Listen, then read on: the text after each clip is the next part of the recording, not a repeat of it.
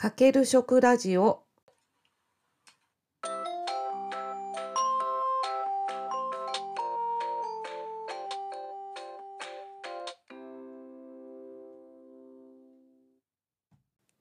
皆さんこんにちは。大阪ホームクッキングの磯部ゆかです。このポッドキャストは30年間大学で食べ物に関する研究と教育に携わってきた元大学教授が食に関するさまざまな話題を一般の方に分かりやすく紹介するラジオ番組です。私は食べ物や料理を扱った漫画が大好きです。職業病です。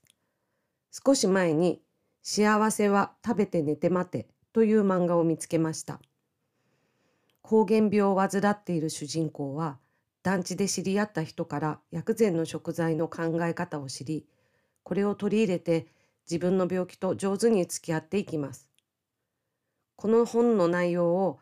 鵜呑みにするわけではありませんが冬に生姜湯や生姜入りの甘酒を飲むと体が温まるような気がします。ということで生姜の薬効について調べてみたので今日はこれを紹介します。東洋医学では食べ物を体を温める温熱性体を冷やす寒熱性どちらでもない平性の3つに分類して体調を整えることに活用します。生姜はこの分類では温熱性に属しています。生姜は血流を良くし体を温め、えー、頭痛を抑え抗菌作用があり吐き気を鎮める作用などがあると言われています。これから見ても冬に生姜湯を飲むというのは理にかなっているようです。生姜には辛みを示す成分としてジンゲロールと生姜オールというものが含まれておりこれらが薬効を示すことが分かっています。これについてのエビデンスを探したところ研究レビューが見つかりました。あるメーカーが生姜に関する加工食品を機能性食品として体を温めることができると表示するために関連の研究論文を整理したものです。この報告によると生姜に関する論文107本のうち具体的な有効成分についての記述があったのは11本でそのうちジンゲロール生姜オールの両方の効果を見た研究は3件でした。これによりジンゲロール 2.8mg 以上生姜オール 0.23mg 以上で低温環境下における末梢体温の維持が認められたと結論付けていました。この量のジンゲロールは生姜 5g ぐらいにあたるので日常的にも摂取可能ですが生姜オールは生姜 16g に相当するためこれを食べようと思うとちょっと厳しそうな気がします。この文献にはそのメカニズムについての説明も記載されていました。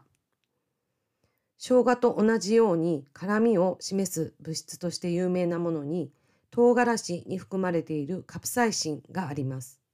このカプサイシンが TRPV1 という受容体に結合すると交感神経が活発になり深部体温や末梢組織での体温を上昇させるということが分かっています。生姜に含まれるジンゲロールや生姜オールもこれと同じ受容体を刺激するのでカプサイシンと同じようなメカニズムで体温を上げると推察されていました。また生姜オールは血管の拡張作用を生じさせるペプチドの放出を促進するという働きもあることから体の血流改善効果を有するものと考えられると書かれていました。ジンゲロールと生姜オールにはどちらも体を温める働きがありますがジンゲロールの効果は一時的で冷えなどの体質改善に効果があるのは生姜オールであると言われています。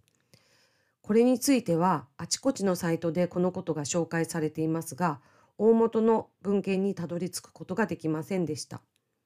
なおジンゲロールを生姜オールに変えるためには加熱することが必要ですが調べたところ加熱しても生姜オールの絶対量が大幅に増えるわけではありませんでした。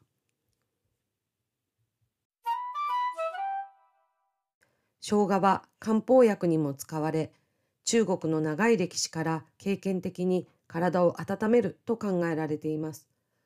とりあえずこの冬は自家製の蜂蜜生姜湯を飲み続けてみようかと思っています。えー、サンプル数が1なので効果が出ても一般化はできません。そもそも私は冷え性ではないので効果が実感できるのかも不明です。今日はこれで終わりです。最後までお聴きいただきありがとうございました。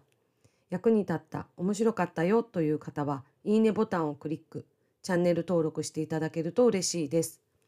それでは次回もよろしくお願いいたします。